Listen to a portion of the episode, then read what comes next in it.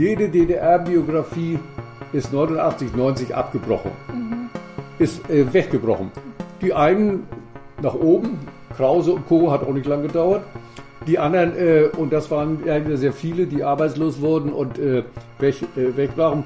Und für einige ist es, aber das ist ein kleiner Prozentsatz, ist es gerade weitergegangen.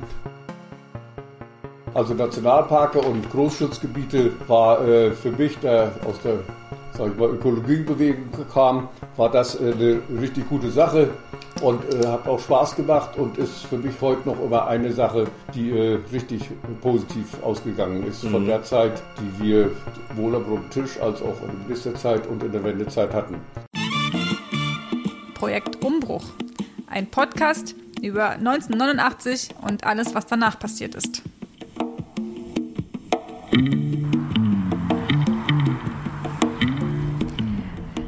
Hallo und herzlich willkommen zur neuen Folge von Projekt Umbruch. Wir sind wieder on the road auf dem Weg nach Schwerin. Und Daniel, was machen wir dort? Ähm, wir haben ein Interview in Schwerin, das wir führen werden. Und ähm, außerdem, wenn alles gut geht, fahren wir vielleicht mit der Petermännchens Fähre. Aber die anderen müssen noch überzeugt werden. Markus, mit wem führen wir denn dieses Interview? Mit Klaus Schlüter, einer wichtigen Person der Umbruchszeit. Er war Minister ohne Geschäftsbereich in der letzten DDR-Regierung, soweit ich weiß. Wir werden noch mehr von ihm erfahren. Und eine wichtige Person in der Umweltbewegung auch in der DDR. Und deswegen äh, wollten wir mal mit so jemandem auch ein Interview führen. Habe ich was vergessen? Nicht? Alle, alle zufrieden? Okay. Alles dabei. Los geht's.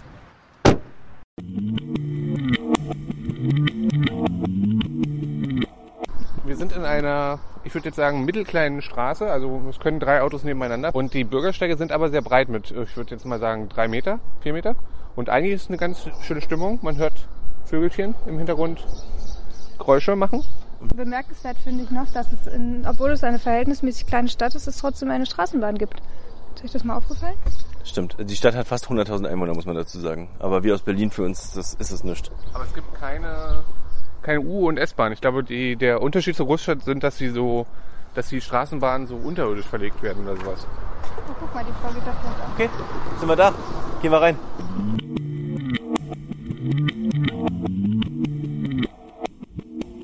Machen Sie Das ist. Saft, das ist Wasser. Ich nehm Wasser. Apfelsaft oder. Äh, Ah, dann mische ich es mir. Da kann ich können Sie ja, mischen. Schorle. Schorle. Ja, danke schön. Auch? Aufmischen? Äh, ah ja, warum nicht? Sie auch? Ja, bitte. Na, also wenn jetzt hier alle die, die Beschwörung vergehen, dann möchte ich natürlich nicht zurückstehen. Wir versuchen mal direkt äh, äh, gut einzusteigen. Also wir haben nochmal ja recherchiert und im Einigungsvertrag fürs DDR-Gebiet waren ja 14 neue Naturschutzgebiete vorgesehen. Ja. Also würden Sie eigentlich im Nachhinein sagen, so aus Sicht der ostdeutschen Umweltbewegung war die Wende ein voller Erfolg und dieser Einigungsvertrag war das Beste, was passieren konnte? Äh, na, Naturschutz natürlich, die Nationalparke, das war das, äh, was wir vom runden Tisch und dann auch in der kurzen Ministerzeit und im Nachklang dann äh, doch gerade durchsetzen konnten. Also Nationalparke und Großschutzgebiete war äh, für mich, der aus der, sag ich mal, Ökologiebewegung kam, war das äh, eine richtig gute Sache und äh, hat auch Spaß gemacht und ist für mich heute noch immer eine Sache, die äh, richtig äh, positiv ausgegangen ist von der Zeit, die wir wohl am runden Tisch als auch in der Ministerzeit und in der Wendezeit hatten. Und davon zehren wir noch heute und äh, sind richtig stolz drauf. Zumindest die da damals alle in dem Sinne aktiv waren. Ja, äh, das ist ja auch eine Sache, auf die man stolz sein kann. Das ist ja auch ein riesen, äh, riesen Gebiet gewesen. Ähm, ich wollte jetzt nochmal fragen, um nochmal ein bisschen zurückzugehen auf Ihre Geschichte. Sie kommen ja hier aus dem Norden, aus der Gegend von Rostock und äh, sind dann total in der Umweltbewegung eigentlich politisch aufgegangen, Ihr ganzes Leben. War das in Ihrem Elternhaus auch schon Thema? Das ist ja auch, ne, Sie sind 39 geboren und wahrscheinlich, als Sie Jugendlicher waren, Mitte der 50er oder in, in 60ern oder so, da war das ja wahrscheinlich noch gar nicht so ein Riesenthema überall bei Jugendlichen, oder? Ja, das äh, Ursprung ist wahrscheinlich schon, dass ich auf dem Lande aufgewachsen bin, zumindest die ersten Jahre. Und äh, dann Interesse gehegt eigentlich äh, mehr äh, über die Familie, viel äh, draußen. Ich habe mich äh, zuerst für Ornithologie interessiert, also Nistkästen gebaut, Nistkästen kontrolliert und so weiter. Der nächste Schritt war dann äh, von Vogelschutz in den Naturschutz. Äh, da bin ich Naturschutzhelfer gewesen, auch hier in Schwerin oder am Schweriner See, Insel Kaninche Werder und so weiter. Und äh, dann Naturschutz äh, ist eigentlich eine Fortsetzung von dem Vogelschutz, ein bisschen breiter. Und das Spektrum wurde dann in den 80er Jahren noch breiter. Dann kam man vom Naturschutz zum Umweltschutz, weil das Naturschutz ohne Umweltschutz, ohne die Bereiche äh, Wasser, Luft, Boden äh, geht es halt nicht im Naturschutz vorwärts. Und da kam Umweltschutz natürlich dazu. Und Umweltschutz ist dann äh, besonders in der Stadt natürlich schon, schon wichtig gewesen. Wir haben zwar hier Gärten und gute Umgebung für Naturschutz, mhm. aber äh, in der Stadt dann auch Probleme. Zu DDR-Zeiten war es Hauptsache Luftprobleme, mhm. Braunkohleheizung, äh, die äh, Zweitakter und äh, dann äh, natürlich auch die, das war für mich das Wichtigste, äh, hier die Gruppe Stadtökologie zu gründen. Das war 87. Da kam die Gesellschaft Natur und Umwelt, wurde gegründet. Die wurde aber, wie gesagt, wie im Gegensatz zu heute von oben gegründet, also mhm. von Partei und Regierung, wurde der Kulturbund beauftragt, mach mal eine Gesellschaft Natur und Umwelt. Die Kulturbund Umwelt vielleicht, weil wir jetzt gerade bei dem Thema sind, äh, das war sozusagen eine Massenorganisation der DDR für Kulturfragen, wo alle möglichen Fachgruppen drin waren. Ja. Und Sie waren dann Ökolo der Ökologieteil sozusagen. Ja, also Kulturbund war äh, wirklich, äh, es gab ja äh, kaum Vereine und äh, Verbände. Es gab Sport und alles, was Kultur betraf, äh, war im Kulturbund zu Hause. Da hat ganz positiv angefangen. Kulturbund zur demokratischen Erneuerung Deutschlands. Das war ziemlich schnell weg mhm. äh, weil die Russen dann äh, das Sagen hatten oder vor allen Dingen auch die SED. Aber im Kulturbund trafen sich alle, die äh, Kultur interessiert sind, also sage ich mal schöngeistig und so weiter, aber auch die, die Sammler, Philatelisten, Numismatiker und es trafen sich äh, unheimlich viele Gruppen im Naturschutz, äh, vor allen Dingen im Artenschutz, Feldherpetologie, also die Reptilien, und Leuche und äh, die Ornithologie natürlich, es gab die Botanik, es gab die Pilzkunde mhm. und so weiter. Es gab dann auch äh, Tour, äh, Touristik, Wandern und Touristik. Es wurde alles im Kulturbund integriert und da äh, von oben auch äh, bisschen drauf aufgepasst. Und da haben wir die Gruppe Stadtökologie gegründet. Das heißt, ich habe die Initiative dann dafür äh, mit einem Zahlungsaufruf gemacht. Und äh, dann kam doch eine ganze Menge von Interessierten aus der Stadt und aus dem Umland dazu, die sich zu, der ersten, zu dem ersten Aufruf, äh, wir wollen hier eine Gruppe, Stadtgruppe oder Kreisgruppe, Kreis Stadt, Natur und Umwelt gründen, die kamen dazu. Und das waren eigentlich aus allen Gebieten Interessierte, äh, also privat Interessierte, aus äh, Eigeninitiative von äh, kirchlichen Gruppen und dann von den Naturschutz, äh, Beauftragten oder Naturschutzhelfern, sage ich mal, alle, die Naturschutzgebiete betreuten, die fanden sich alle zusammen in der Wendezeit, also in der Wendezeit sage ich heute, es war 87, mhm.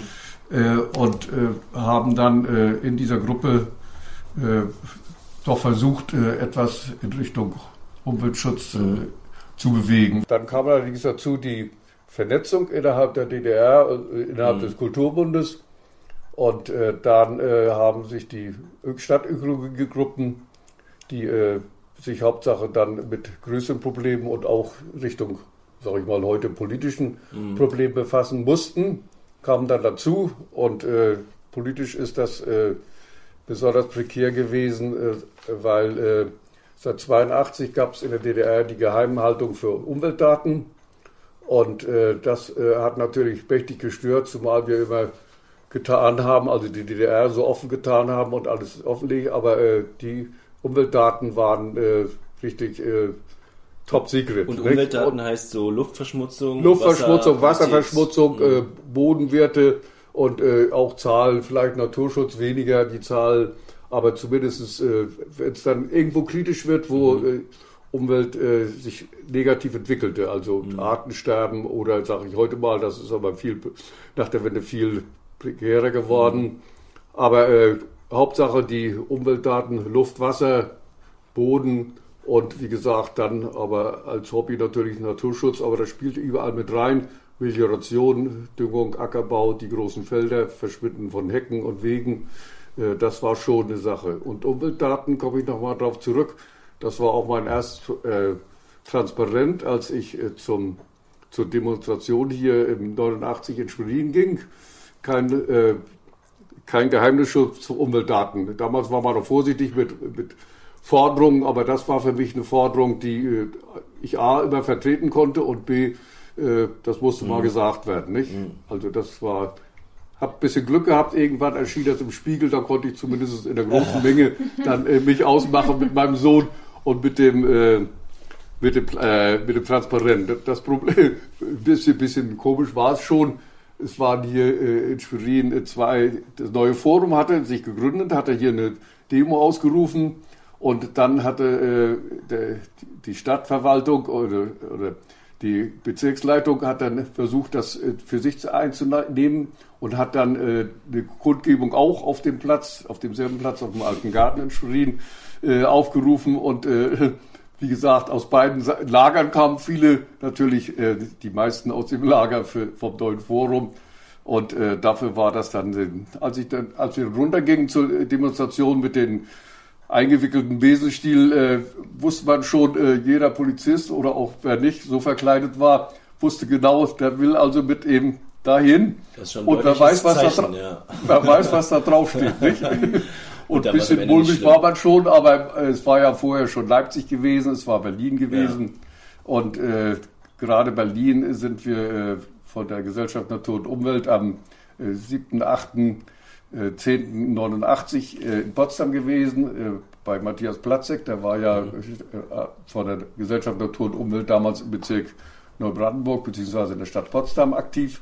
Mit dem haben wir die letzten, also die zwei Jahre in der Gesellschaft aktiv zusammengearbeitet, aber auch mit Leuten aus Halle, Leipzig und äh, wie gesagt Berlin, Köpenick oder auch sonst ein großes, größeres Umfeld in, in Berlin. Das vielleicht äh, zu der Sache. Mhm. Äh, heutzutage äh, ist Umweltschutz äh, nicht mehr das Prekäre. Heutzutage, ich sage ja, Vogelschutz, Naturschutz, Umweltschutz, heute ist Klimaschutz. Mhm. Nicht?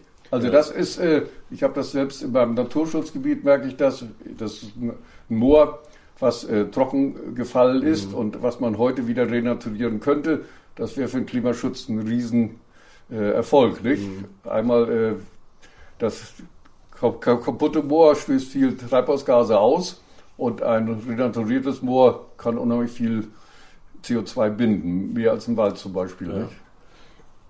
Ähm, wenn wir jetzt nochmal in die 80er Jahre ja, zurückkommen, wie, wie war das ähm, für Sie als Umweltbewegte? Hatte man das Gefühl, dass da sich jetzt politisch was verändert und also auch für den Umweltschutz, dass Sie da was mit bewegen können? Sie hatten ja vorhin schon mal gesagt, dass die politischen Bewegungen irgendwie zusammengekommen sind mit den Umweltbewegungen. Ja. Naturschutz äh, kommt noch ohne Politik aus. Naturschutz hat noch Kontroversen mit der Landwirtschaft vielleicht, mit der Wasserwirtschaft und so weiter. Aber Umweltschutz kommt eigentlich nicht ohne Politik aus. Das heißt, äh, das waren alles schon politische Themen, deswegen auch die Geheimhaltung so wichtig und die Beobachtung natürlich auch. Das Lustige war, ähm, als ich, äh, als wir uns trafen das erste Mal, da hatte ich zu aufgerufen in der Zeitung, da wurde dann äh, vom Kulturbund vorbereitet, war auch ganz gut, eine Teilnehmerliste wo sich jeder eintragen konnte, damit man darauf zugreifen konnte, wenn man die anschreiben will, weil man sich wieder trifft und so weiter und so fort.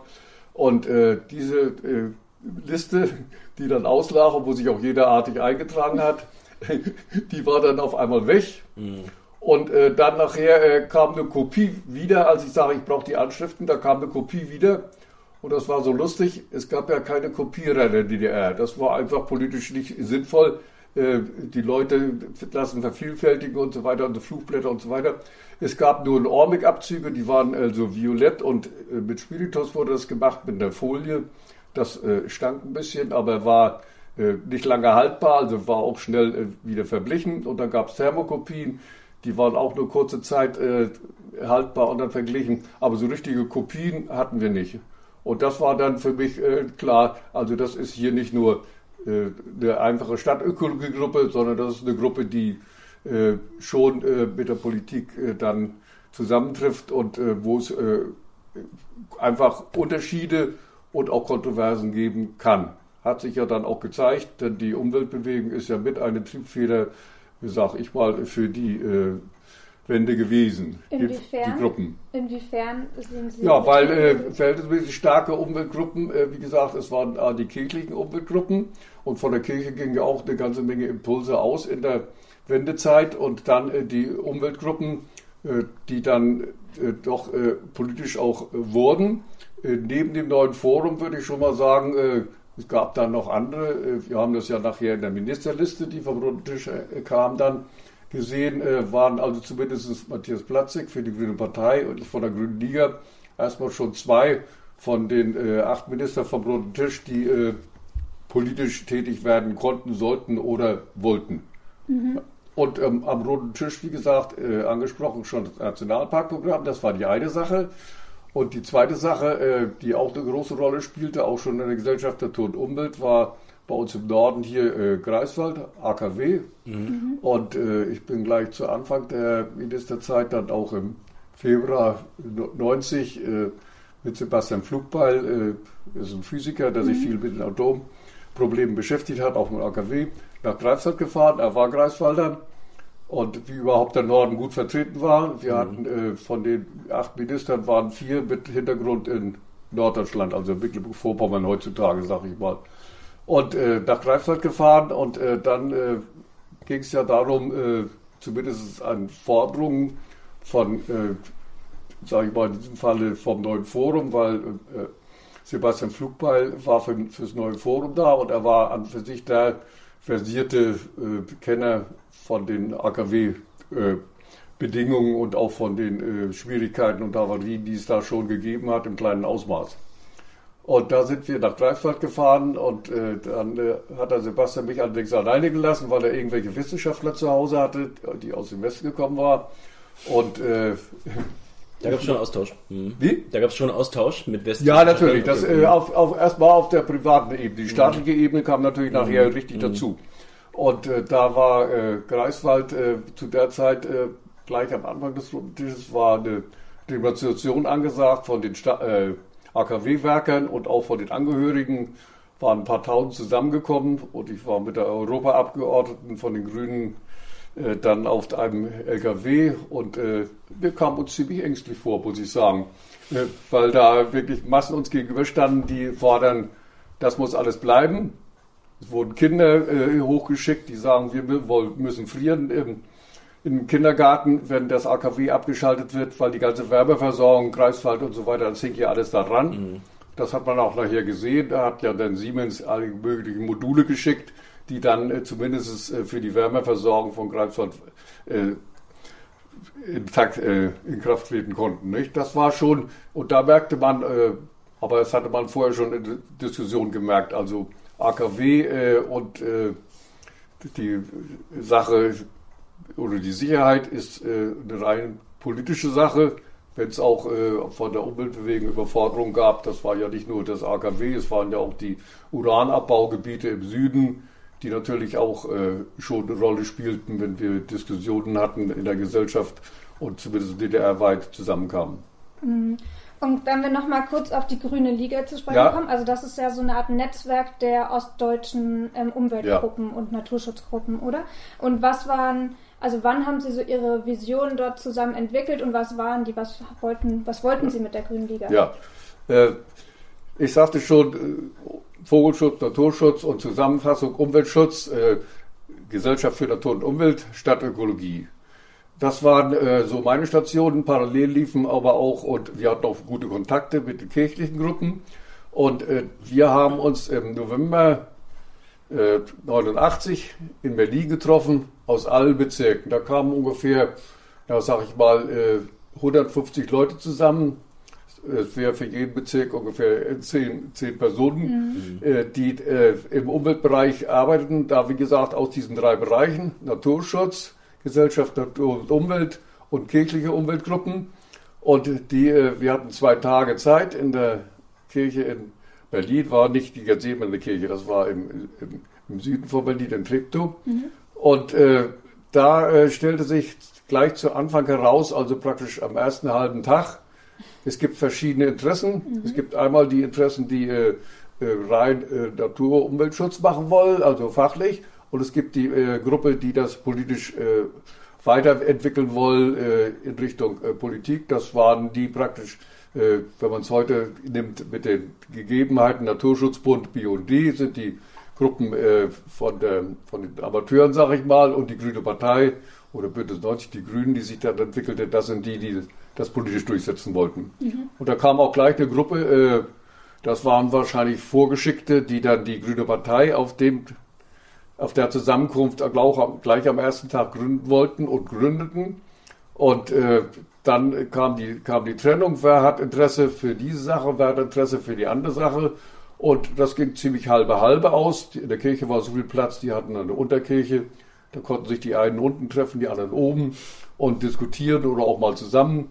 Und das war eigentlich die äh, der Ursprung der Grünen Liga. Das heißt, die einen haben gesagt, wir wollen politisch äh, tätig werden, Grüne Partei hieß es damals, und die anderen äh, wollen äh, fachlich, ökologisch und äh, auch ein bisschen Interesse dran, äh, macht ja auch Spaß, zum Beispiel Ornithologie.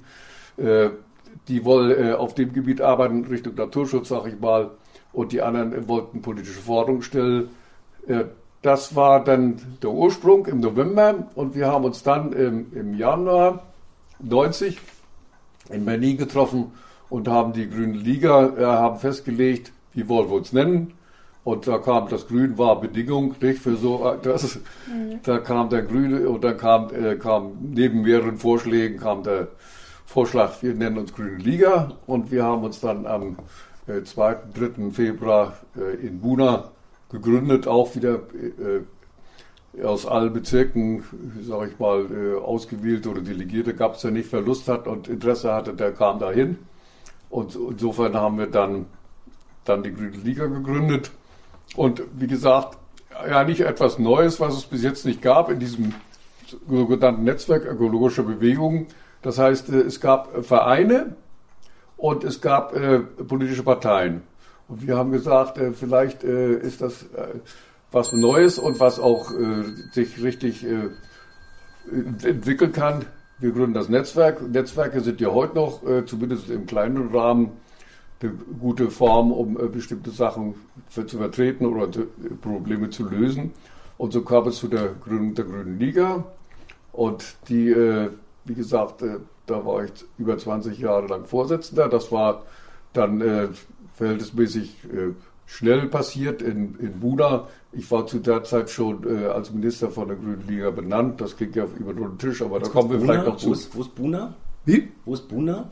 Sie meinten Buna, Buna liegt bei äh, Halle okay, in dem ja, Chemiedreieck. Ja, wir haben okay. mit Absicht äh, Buna ja. gewählt, weil das äh, das Verschmutzungsgebiet mhm. der DDR ist. Also Lein, Leuder, Halle, Merseburg, mhm. äh, Buna, äh, das ist also Buna und Leuder sind die beiden Chemiebuden Bitterfeld ist ja. sonst für Dreck und alles Mögliche. Ein Stück weit, also das ist ja schon ein politisches Signal, wenn man so ein Ja, natürlich. Und bei ja, ja. vorhin meinten, ich, äh, Sie haben sozusagen, also es war, man hat auch beigetragen zur Wende und man rüttelt ja auch an dem, sag ich mal, Wachstumsmodell, würde man jetzt heutzutage sagen, oder dem Wirtschaftsmodell der DDR so ein bisschen, weil die Chemieindustrie ist ja total zentral gewesen irgendwie. Und äh, was, also dachten Sie sich damals, äh, okay, jetzt das, das könnte jetzt zu so einem wirklichen Umdenken in der DDR führen oder was war sozusagen die Vision untereinander? Ja, das ist, äh, ist, ist, ist wollen wir sagen, ein bisschen äh, zweischneidig, wie gesagt, politisch einmal und einmal äh, fachlich. Und äh, ich habe mich auch schnell wieder dann nach der Ministerzeit äh, da äh, rausgehalten und äh, habe ehrenamtlich und auch ein bisschen hauptamtlich äh, Naturschutz gemacht. Das war äh, so eine eigentlich eine persönliche Entscheidung. Das musste jeder selber treffen. Matthias mhm. hat das genau anders gemacht und äh, ist auch gut. Äh, und insofern äh, bin ich heute noch froh, äh, dass ich da äh, nicht mich integriert habe oder ihn habe integrieren lassen. Ich bin äh, bis jetzt, und das bleibt auch im Leben so, in keiner Partei gewesen. Und insofern ist das für mich eine Entscheidung. ich fühle mich viel freier, mhm. wenn ich sowohl draußen bin als auch keine Vorsicht, keine Rücksicht nehmen muss auf bestimmte Bedingungen, die die Partei oder die irgendein Programm stellt, sondern soweit es möglich geht, äh, frei äh, mhm. mich äußern kann oder aktiv werden kann. Und dann sind Sie aber doch, ja, als hatten Sie auch schon gesagt, als Vertreter der Grünen Liga am runden Tisch gelandet. Können Sie noch mal erklären, was der runde Tisch eigentlich war? Ja, wir haben hier einen. Ach, das ist da, sitzen, da sitzen mehrere dran. Im Gegensatz zum runden Tisch äh, in Berlin äh, sind wir uns äh, nämlich waren erstmal äh, einer Meinung oder gibt es nicht so viele Kontroversen. Das war ja damals anders. Äh, das war, äh, das hatte sich der runde Tisch gegründet. Im Dezember ging es los. Ab Januar war ich dabei. Wir trafen uns jede Woche einmal und äh, diskutierten am runden Tisch. Stellte sich bald heraus, äh, wir brauchen also, wie gesagt, die, die alten äh, Kader, sag ich mal, und wir brauchen die neuen äh, Gruppen und Initiativen und müssen einen Dialog führen, äh, der die Lösung, die eine Lösung finden kann für die Probleme, die dann schon im Herbst 89 zutage getreten waren. Und aber woher kam der runde Tisch? Also wer hat den der, der, der, der runde Tisch ist äh, eigentlich äh, auch eine, müsste man mal nachgucken, ist eigentlich äh, nicht die Erfindung äh, der äh, DDR-Bewegung, sondern es gibt allgemein schon diesen runden Tisch. Das heißt, wenn man Probleme hat, dann äh, setzt man sich zusammen und rund ist ja das Symbol, äh, jeder ist ungefähr gleichberechtigt, im Gegensatz zu dem Tisch, wo Putin an der einen Seite sitzt und Scholz auf der anderen. Oder äh, an eckigen Tischen, wo dann vier Parteien sind oder so.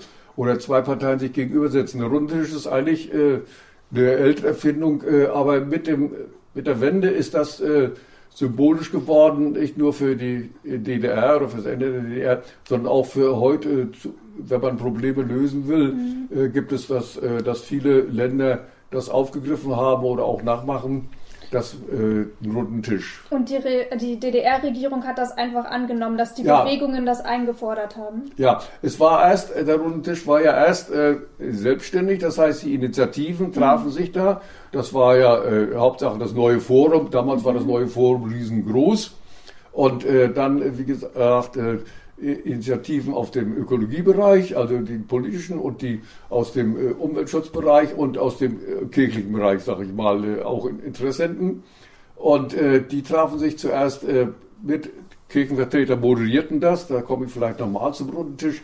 Es gab ja in der DDR eigentlich keine Diskussionen, wie wir sie heute kennen. Mhm. Es gab nur Veranstaltungen, da war vorgegeben und wenn zum Schluss sich welche melden sollten, die was sagen, damit es ein bisschen besser aussieht, dann war das vorher schon bestimmt. Mhm. Die hatten schon den Text, den sie sagen mussten und es war auch nicht vorgesehen, dass sich jemand anders meldete. Mhm. Nicht? Das war, äh, das ging ja fast schon los äh, im Betrieb, wenn die Gewerkschaft und so weiter. Da war schon was Besonderes, wenn da auf einmal noch eine Wortmeldung kam, mhm. von der da im Präsidium keiner was wusste. Mhm. Nicht? Das äh, haben wir dann auch ein bisschen mal genutzt, ein bisschen Spaß hat es auch gemacht. Aber ähm, äh, das gab es nicht, diese Diskussion. Diese Diskussion gab es eigentlich nur äh, und hat aufrechterhalten hat die Kirche. Das heißt, äh, es gibt direkte Bedingungen, es gibt Mehrheiten, es gibt äh, Anfragen, äh, es gibt äh, Themen, die äh, auf die Tagesordnung kommen und wie das Ganze gehandhabt wird, ohne dass es von oben bestimmt wird, sondern von denen, die dafür zuständig sind und die Interesse haben. Und das war völlig neu. Und deswegen haben auch drei Vertreter von den Kirchen die Moderation übernommen weil äh, das war sonst nirgends äh, gang und gäbe. Äh, mhm. Äh, die, die von der SED hätten das gar nicht können, mhm. weil da alles vorher im ZK bestimmt wird mhm. äh, und die anderen Blockparteien äh, kannten das auch nicht so. Die kriegten ja auch ihre äh, Bedingungen für oder ihre Themen mhm. vorgegeben, was sie machen mussten und wie sie abzustimmen hatten. Und die kamen dann dazu, aber zu Ja, und dann äh, war es so, dass die Vertreter des Runden Tisches sich äh, trafen und äh, versuchten, Probleme anzusprechen und zu lösen und merkten, äh, äh, das können wir nicht ganz alleine machen. Wir haben ja, wir können beschließen, was wir wollen, das interessiert keinen. Nicht? Äh, wir haben dann Vertreter der Regierung eingeladen äh, und die kamen auch, äh, haben äh, kurz berichtet und so weiter und waren aufgrund der Diskussion meistens nachher zurückgetreten. Das heißt, die kamen einmal zum roten Tisch dann wurden sie auseinandergenommen, beziehungsweise ganz so einfach nicht, aber zumindest wurden so viele Fragen gestellt und so viel, dass sie einsehen mussten, also das schaffe ich nicht weiter. Aber so, so, ein Format kannten die doch auch gar nicht wahrscheinlich, oder? Also die Minister kannten doch so ein Format wahrscheinlich auch gar nicht, wo man mal befragt wird nee, und so ins Kreuzfeuer nee, genommen wird. Das, ist ja auch das war, das war völlig neu. Wir waren dann, für uns war natürlich interessant, wenn der Minister Reichelt dann endlich kam, nicht? und der ist dann auch gleich anschließend zurückgetreten und äh, mit den anderen Ministern war es ähnlich, äh, beziehungsweise sie kamen wieder aus dem Gespräch mit dem runden Tisch, aus ihrem Vortrag erstmal und der Diskussion und sagten zum Ministerpräsidenten, damals war es ja schon Modrow, wir kommen da nicht weiter. Mhm. Nicht? Und da hat Modrow gesagt, so, wir machen das so, im runden Tisch sind ja, waren ja die Alten und die alten Parteien und die neuen Gruppen. Wir machen es so, dass wir praktisch die Vertreter vom Runden Tisch oder Einzelvertreter vom Runden Tisch, das waren diese acht, die dann Minister ja. wurden, äh, in die Regierung mitholen. Die kriegen äh, Stimmrecht, äh, kriegen kein Ressort zugeteilt, weil die Ressorts sind ja mehr oder weniger besetzt und wie auch Quatsch, sich da, ein, da welche, die völlig unerfahren sind, auf einmal mit einem Mitarbeiterstab von, sage ich mal, 100 Leuten zu betrauen, mhm. sondern wir hatten unsere Bereiche, Matthias und ich natürlich Hauptsache im Umweltbereich und so. Äh, Sebastian Flugbeil hat sich Hauptsache um die Reaktorsache gekümmert, also mhm. Greifswald. Und äh, so hatten wir dann, äh, wie gesagt, weil Motor einfach nicht weiterkam und ich sagte, ich nehme die ins, äh, ja, die Wahl weiter schon angesetzt, die neuen ja. Volkskammerwahl, nicht? Wir äh, bis zur neuen Volkskammerwahl nehmen wir die Vertreter vom runden Tisch dazu. Sie wurden dann Minister ohne Geschäftsbereich, nennt richtig, man das, ne? Richtig, mit, äh, mit sieben äh, Partnern, äh, mhm. die auch aus dem Bereich waren. Und wir waren eigentlich in allem tätig. Das war, das heißt, Anfragen kamen dann für, für mich dann aus dem Naturschutzbereich oder Umweltschutzbereich. Aber wir waren auf den Rei mit der Reise bei Kohl dabei, gleich auch im Februar, waren dann bei Gorbatschow auch im Februar und waren insofern, das muss ich fairerweise sagen, wirklich äh, was das Äußere betraf äh, und auch was man melden konnte, völlig gleichberechtigt derzeit. Okay. Dass man keinen Mitarbeiterstab hinter sich hatte und äh, nicht ausarbeiten konnte, sondern nur versuchen konnte, das war äh, eine andere Sache, aber das war ja auch äh, in der kurzen Zeit gar nicht anders möglich. Und wie, aber wie hat man dann, was haben Sie gemacht? Wie haben, haben Sie Papiere geschrieben oder wie, wie war man denn dann Minister, wenn man keinen Mitarbeiter und nichts äh, hatte? Ja, also so, äh, ich hatte drei Mitarbeiter, eine Sekretärin, ein, wie dachten das, einen Referenten mhm. und einen äh, Chauffeur. Ja. Nicht? Also die, die drei hatte man schon, nicht? Äh, und äh, man hatte die Freiheit, sich äh, überall hin zu bewegen. Wie gesagt, ich sagte ja gleich zu Anfang, war ich äh, AKW Greifswald. Wir ja. haben dann auch äh, später direkt auch im AKW selber gewesen, haben uns einiges angeguckt. Und äh, man hatte also Bereiche, für die man sich interessierte. Wir haben mit Professor Suko und äh, Dr. Jeschke zusammengesessen und haben äh, am Nationalparkprogramm gearbeitet. Mhm. Dann nach, Feierabend, äh, nicht im Ministerbüro, sondern da, wo wir Quartier hatten, im Johanneshof war das in Berlin, abends ein paar Mal äh, zusammengesessen. Äh, ausgearbeitet war das natürlich schon äh, nicht durch uns äh, oder durch den Minister unserem Büro, sondern eben durch die Initiativen vom Nationalparkprogramm. Ich sagte schon, Professor Suko, Dr. Jeschke. Und äh, das war äh, insofern äh, interessant und insofern auch wirksam, weil sich bestimmte Gruppen sofort an uns wenden konnten und wir das aufgreifen konnten und sagen, so wollen wir das machen oder das bringen wir ein in die Dings äh, selber nicht ausgearbeitet. Äh, auch das Nationalparkprogramm haben Matthias und ich nicht ausgearbeitet, mhm. sondern das war äh, schon in den Jahren davor die Ideen und dann ganz fleißig von den Aktiven äh, ausgearbeitet und war dann kam der Ministerrat, wurde von uns abgesegnet. Im Ministerrat, das war auch die letzte, ist noch das da, ah ja. war die letzte letzte Volkskammersitzung, äh, die letzte Ministerratssitzung, wo wir das beschlossen haben und die letzte Volkskammersitzung, aber dann schon unter dem Visier, die haben das danach hier äh, durchgekriegt, das Nationalparkprogramm. Zum Glück. Das ist ja eigentlich auch so ein außergewöhnlicher Prozess, wie Politik läuft, ne? Das hört man ja sehr selten, dass so Minister, schnell. auch Minister, also erstmal sehr schnell, genau, wir reden ja jetzt über also von dem ersten Transparent, was sie hier hatten, bis ja. sozusagen diesen Minister, Reisen zu Gorbatschow und nach Bonn, sind ja nicht so viele Monate vergangen. Ja, ja. Und äh, dann aber auch so einen Minister zu haben, der so ein offenes Ohr hat und ja auch haben muss, weil er gar keinen Stab hat, sozusagen zu Initiativen, das äh, wünscht man sich ja auch manchmal. Hatten ja. Sie in dem Moment das Gefühl, dass äh, sich in der, also dass Sie gerade die DDR mit verändern oder was ja. war? Ja. Also das war zu der Zeit noch äh, noch möglich äh, und auch, äh, auch Ziel, äh, ich glaube auch vom neuen Forum noch. Es geht um die Veränderung der DDR. Nicht? Äh, deswegen auch die Volkskammerwahl dann am 18. März. Mhm. Äh, es ging äh, darum, was, äh, was ist möglich. Äh, wir hatten ja gesehen, in Polen ist einiges möglich über Solidarność. Wir hatten wussten ja auch, äh, es gab 68 Versuche in der Tschechoslowakei, das von zu verändern, also den Sozialismus äh, demokratischer zu gestalten. Und äh, das war auch unsere Initiative und unsere äh, eigentlich von, von all, äh, die dann an den runden Tisch kamen zu der Zeit. Das änderte sich schlagartig äh, mit der Wahl zur Volkskammer am 18. März. Das war für die, die am runden Tisch waren und vor allen Dingen für das neue Forum äh, ein rabenschwarzer Tag. Nicht? Die, mhm. Das Ergebnis, die waren äh, dermaßen kaputt. Das war ja ein Riesenaufwand damals äh, in Berlin.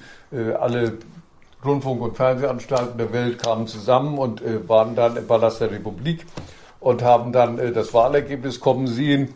Und äh, es hatte sich schon angedeutet, dass es Verschiebungen gibt äh, äh, von, sage ich mal, von den großen Lagern, die aus dem Westen kamen, SPD und äh, CDU, dass es da Verschiebungen gab im Laufe der Zeit.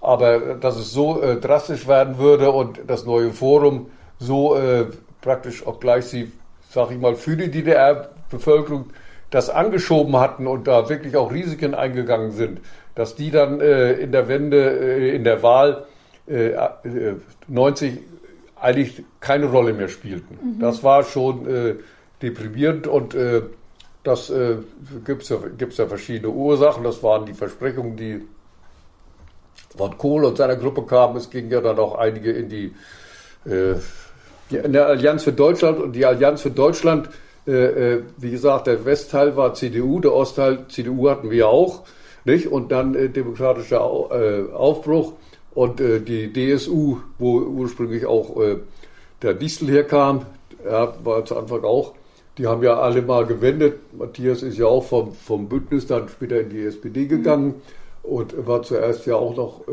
glaube ich, gar nicht in der Partei, weiß ich nicht genau.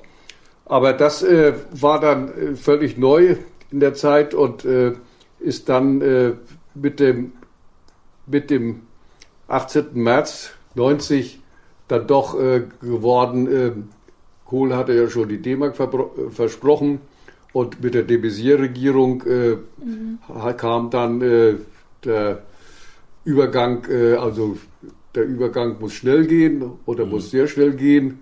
Und Interesse daran hatten natürlich äh, die äh, Bundesrepublik Alt, sag ich mal. Und äh, das waren die Versprechungen, die dann auch äh, die Wähler mhm. insofern honoriert haben. Es gibt die D-Mark und äh, zwar ziemlich schnell, die kam ja dann am 1. Juli schon. Die Einheit kam dann ein bisschen später, im Oktober. Aber das war äh, dann schon klar bei der die Bodo-Regierung war ja noch eine DDR-Regierung mit runden Tisch. Mhm. Runden Tisch nebenbei jetzt. Aber äh, wir kamen eigentlich nicht, äh, wollen wir sagen, die Idee kam nicht so groß zur Entfaltung, nachdem äh, die Volkskammerwahl das Ergebnis brachte. Da war, war die, der Schwerpunkt lag dann auf dem, wir machen das so wie in der Bundesrepublik alt. Mhm.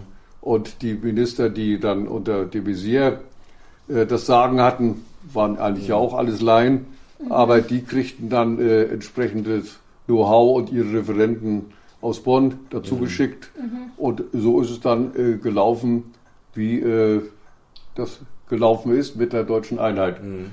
Zu Bonn haben wir eine Frage noch. Ich überlege gerade, ob wir diese Szene kurz gucken. Ja, also genau, Sie also ja. nochmal, um diese, ja. weil diese knappe Zeit ist, sie wurden irgendwie am 5. Februar Minister ja. und sind eine Woche später schon mit Modrow und den anderen Ministern nach Bonn gefahren, um, äh, um Kohl zu besuchen. Was, was war Ziel dieses Besuchs dort? Es war, äh, es war damals natürlich, ich sagte schon, äh, ging es darum, dass man zwei deutsche Staaten hat. Und wie können die deutschen Staaten miteinander äh, auskommen? Wie kann es weitergehen?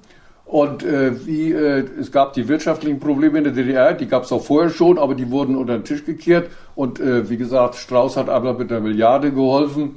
Und ansonsten war es äh, war es klar, so kann es nicht weitergehen, denn die DDR war einmal die natürlich äh, das Problem, dass sie mit der Bevölkerung nicht mehr klarkommen, aber es war auch andererseits klar, dass sie so wirtschaftlich keinen Bestand mehr haben konnten. Zumal sich in der Sowjetunion das alles ein bisschen anders entwickelte, als das der DDR lieb war unter Gorbatschow. Ne?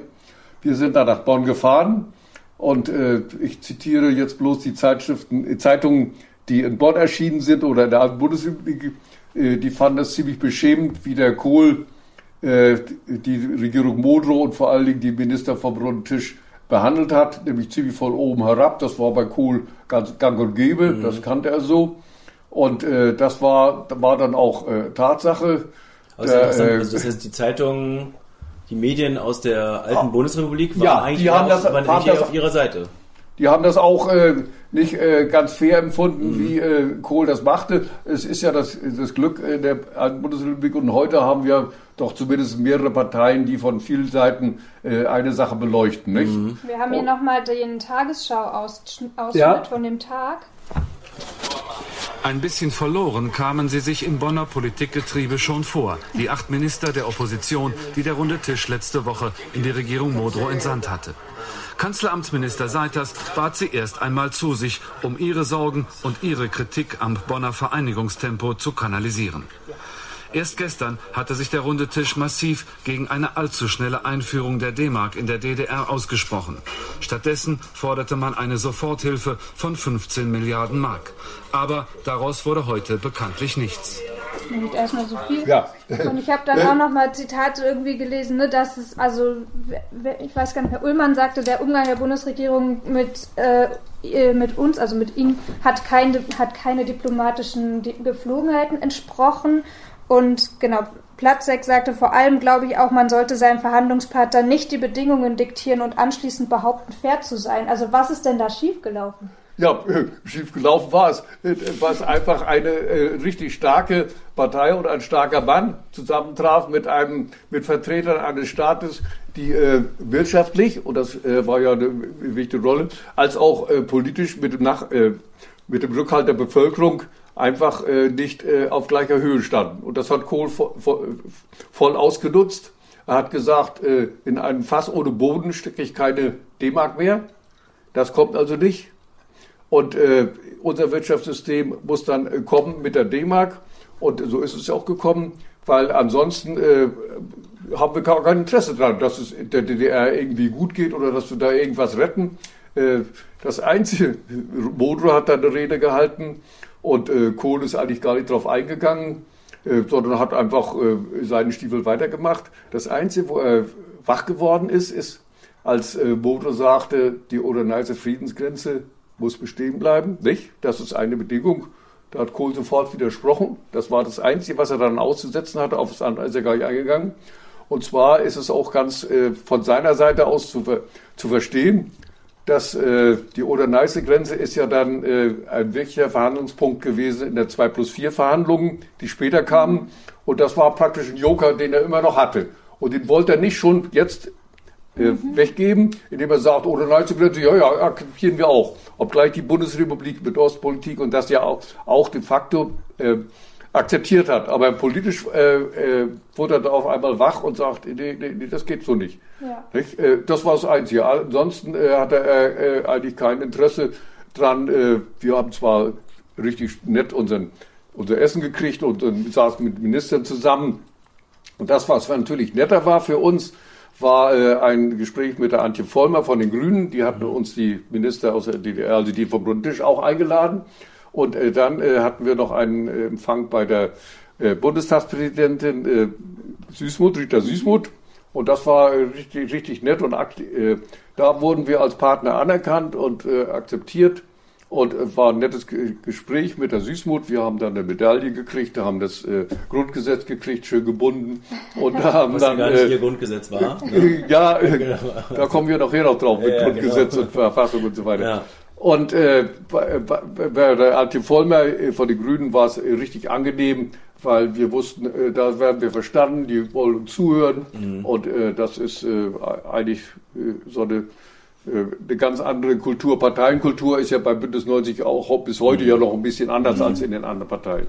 Aber es stimmt schon, wie die Tagesschau sagt, Sie haben sich ein bisschen verloren gefühlt dort. Ja, das war auch so beabsichtigt, nicht? Das war, war beabsichtigt und äh, das war das äh, Prinzip von Kohl. Das hat er nachher mit de Maizière ja fast auch noch gemacht, nicht? Mhm. Wenn man die Bilder sah, Kohl und de Maizière, das war ja nur äh, wirklich so, wie es so Hühne, nicht nur körperlich, sondern in der Natur ging, nicht? Und so mhm. war es inhaltlich auch. Die Messier, die haben, äh, die Referenten haben jeden Abend bei der, dann äh, nach Bonn telefonieren müssen, was ist heute in der DDR passiert mhm. unter der Messier-Regierung und was, äh, was sagt ihr dazu, nicht? Und äh, äh, K&K, Kohl und Krause haben das dann äh, schnell hingekriegt. War ja auch nicht, dass der äh, Staatspräsident oder der Ministerpräsident unterschreiben musste beim äh, Vertrag Deutsche Einheit.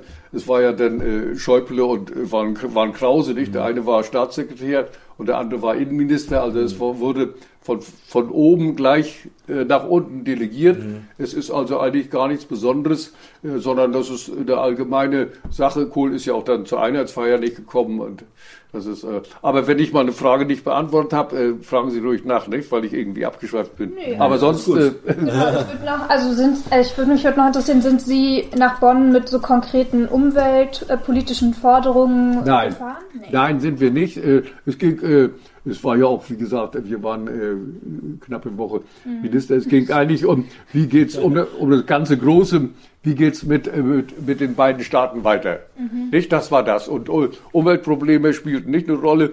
Äh, wir hatten insofern ein bisschen Glück. Äh, und auch im Nachhinein noch, äh, dass Töpfer Umweltminister war, mit dem hatten wir dann äh, in dieser Zeit auch noch Kontakte und auch nachher noch äh, gute Kontakte, weil der äh, wirklich richtig guter Umweltminister war, auch zum Kohl nicht so ein gutes Verhältnis war. Deswegen wurde er auch nachher abgeschoben. Er kam ja nachher nach Nairobi, UN, mhm. äh, Umweltkomitee oder wie sie es nennen, weiß ich nicht genau.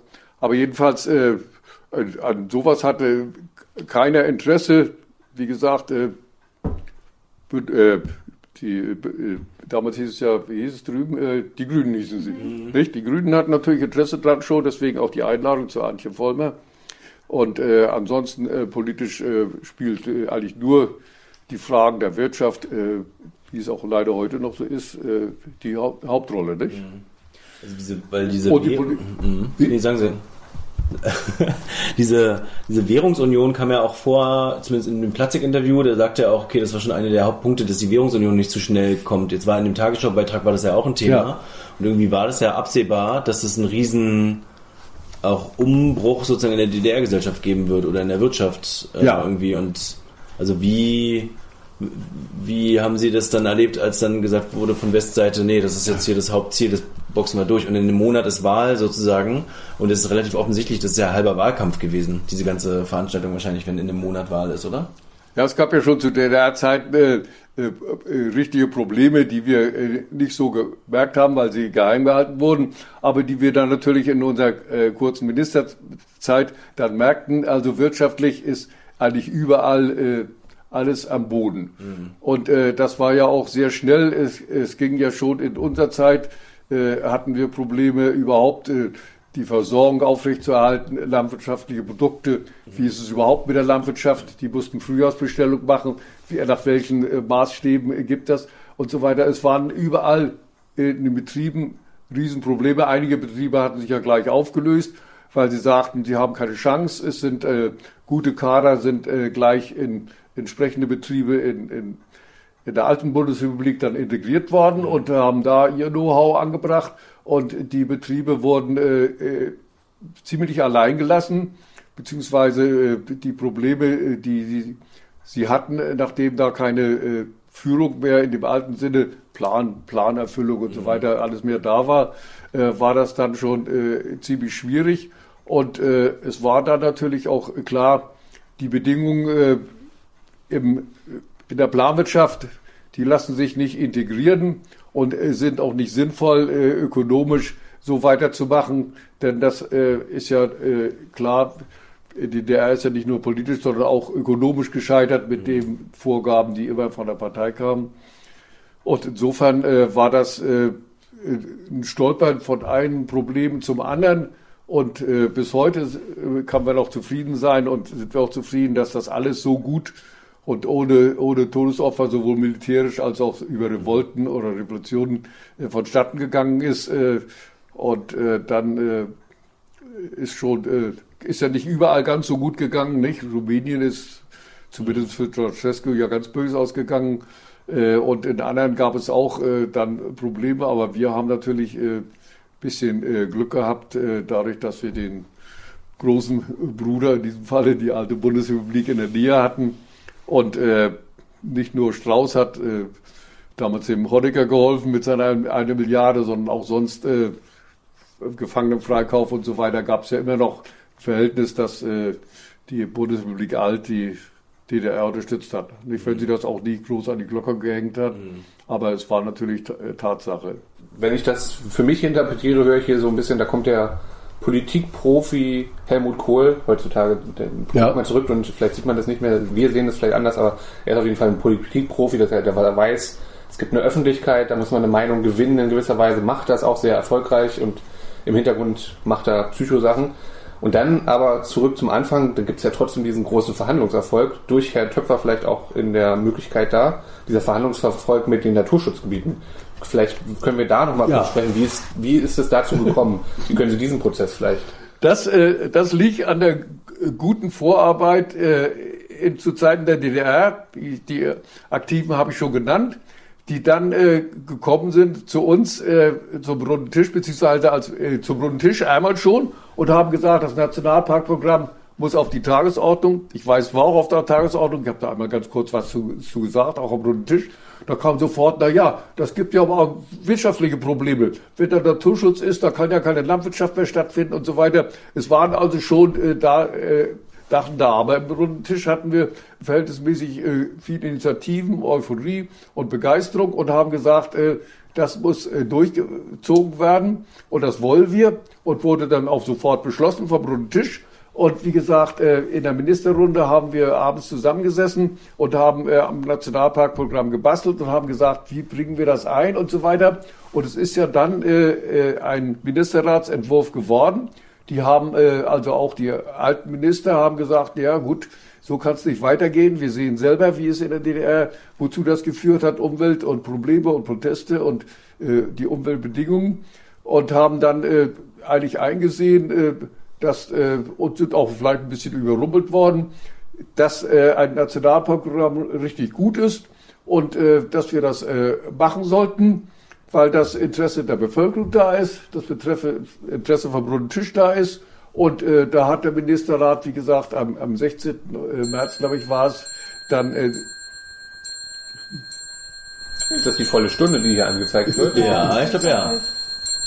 So Audioeffekte ist auch schön. ist gut. Da hat ähm, der Ministerrat dann beschlossen, das Nationalparkprogramm, das hat eigentlich selber ausgearbeitet, der Ministerrat, äh, oder ein Minister, der alte Umweltminister, sondern kam, wie gesagt, von Initiativen, die äh, die Zeit erkannt haben. Das äh, ist jetzt eine Chance. Das wollten wir zwar schon immer, aber jetzt haben wir die Chance und ganz aktiv und mit viel Fleiß auch von, natürlich von unter Mitarbeitern noch dann durchgesetzt. Und wie gesagt, das war eine Sternstunde und war mit das, das Highlight aus dieser Zeit, was wirklich äh, was verändert hat. Und äh, wir sehen heute, wie schwierig das ist, in, in alten Bundesländern einen Nationalpark zu errichten und so weiter. Das geht über Jahre, manchmal Jahrzehnte. Und wir haben mit einem Schritt äh, fünf Nationalparks gehabt hier und auch mehrere Naturschutzgebiete, Biosphärenreservate. Und äh, das war ein riesiges Und in, dem, in den Einigungsverhandlungen war es sozusagen dadurch, dass es vorher schon gemacht ja. wurde, war es dann safe und die haben. Das war, wie gesagt, der, unser Ministerratsbeschluss ist vom 16. März. Den habe ich, äh, hab ich auch noch aufgehoben. Äh, das war noch unter Modrow. Und so ein Ministerratsbeschluss kommt ja dann ins Parlament. Das Parlament war nicht mehr da, aber es war ja ein neues Parlament, die neue Volkskammer gewählt und de Maizière. Und äh, die haben sich auch sehr schwer damit getan. Wie gesagt, das kam ja erst in der letzten Sitzung, Volkskammersitzung vor der Einheit, wurde das Nationalparkprogramm geschlossen. Und dann war es auf einmal mit dem, Vertrag, mit dem Einigungsvertrag war Gesetzgebung und war festgeschrieben und war dann äh, nicht mehr, äh, oder zumindest nur in kleinen, äh, andere Bedingungen zu schaffen, kleinen Schritten möglich. Ich gucke gerade die ganzen äh, Termine hier nochmal. Ich muss wirklich, also als jemand, der kurz vor dieser Zeit erst geboren ist, muss ich mir immer diese Termine erstmal angucken. Ministerratsbeschluss am 16. März, 18. März ist die Wahl. Ja. Also zwei Tage vor der Wahl gewesen. Ja, ja, genau so. Dieser Verfassungsentwurf, wann war der? Äh, der Verfassungsentwurf, der ist erst nach, nachher fertig geworden, der ist am runden Tisch äh, ausgearbeitet worden, ist aber dann äh, überholt. Die Volkskammerwahl wurde ja vorgezogen, die war für den Mai vorgesehen. Äh, Vierter, Vierter steht hier, ne? Ja, ja. Die ist also nach, nach, nach der Wahl erst fertig geworden. Es war so, äh, Im runden Tisch gab es verschiedene äh, Fachgruppen, sage ich mal, die sich für äh, bestimmte Themen interessierten.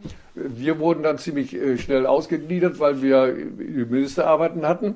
Aber äh, in den Fachgruppen gab es eben auch diese Verfassungsgruppe äh, Ausarbeitung einer Verfassung. Mhm. Und ähm, da Schwerter zu Fluchscharen war ja damals das Symbol und mit dem mit der Brecht-Kinderhymne und mit dem Vorwort von Christoph Wolf. Äh, das waren so äh, die Sachen, die in der Wende uns wichtig waren. Und diese Verfassungsausarbeitungsgruppe, äh, Gruppe zur Ausarbeitung der Verfassung, äh, da war ich nicht dabei.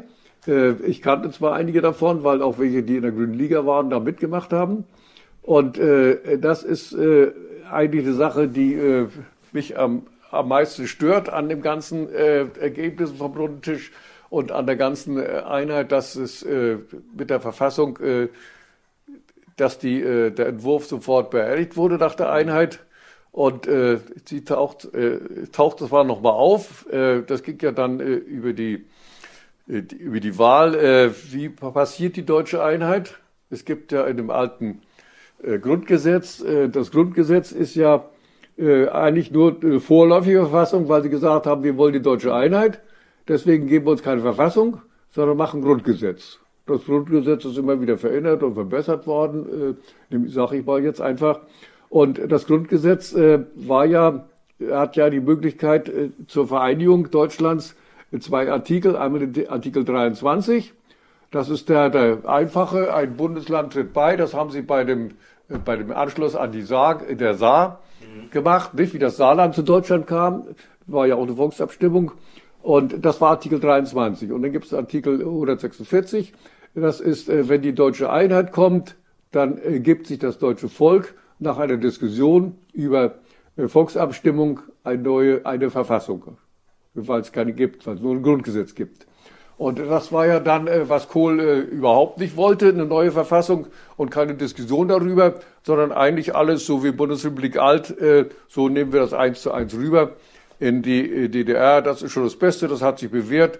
Und da brauchen wir auch keine Diskussion mehr drüber. Aber das erstaunt mich immer noch, dass es da keine Massenproteste gab dagegen, oder? Das ist doch äh, eigentlich gegen die, das Grundgesetz, also gegen das, was da geschrieben ist. Eigentlich steht doch da, es muss eine verfassungsgebende Versammlung geben oder so, oder eine ja. Verfassung, wenn es eine Einheit gibt. Das war, das war, Kohl hat festgelegt, das machen wir nach Paragraph 23.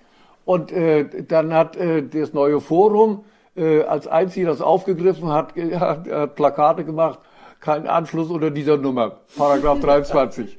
Das fand ich sehr witzig und, äh, und äh, es ist aber so geworden. Es ist die Nummer 23 geworden.